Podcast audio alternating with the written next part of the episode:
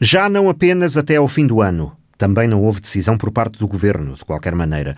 A plataforma contra as portagens no interior alarga o pedido de suspensão da cobrança, feito no início da crise, agora até à Páscoa do próximo ano, pelo menos. Luís Veiga, um dos porta-vozes, diz que não é realista pensar que a atividade económica, sobretudo na área do turismo, recupere antes daquela data. Não é concebível apreciar a nossa proposta de suspensão das portagens pelo menos até ao fim do ano. E neste momento nós até exigimos e pedimos que seja até à Páscoa. Porque neste momento é claro, para quem está no, na, na atividade turística e hoteleira, que os problemas vão ser no mínimo até à Páscoa do ano que vem. E, portanto, é isso que está acontecendo na Península Ibérica em Espanha, é isso que está a ser exigido por parte dos, dos, operadores hoteleiros em Espanha e é isso que deve ser exigido também pelos operadores hoteleiros portugueses. A luta continua e para o dia 22 deste mês está marcada uma grande assembleia contra as portagens para pressionar o governo a incluir medidas concretas no próximo Orçamento de Estado, anuncia Luís Garra,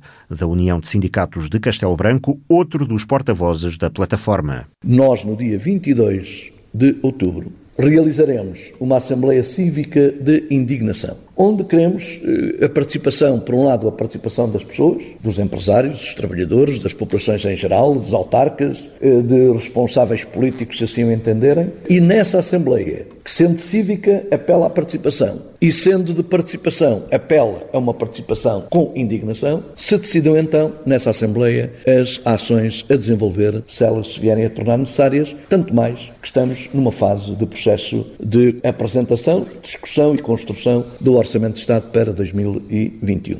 Se necessário, haverá um protesto mais forte. Quando nós dizemos que todas as formas de luta estão equacionadas, perguntarão, então, mas têm falado da hipótese, se necessário, foi, a expressão foi, se necessário, se for necessário cortar a 23, cortamos-la. Foi esta a expressão. E claro que nós continuamos a dizer-vos que se for necessário cortar a 23, cortámo-la.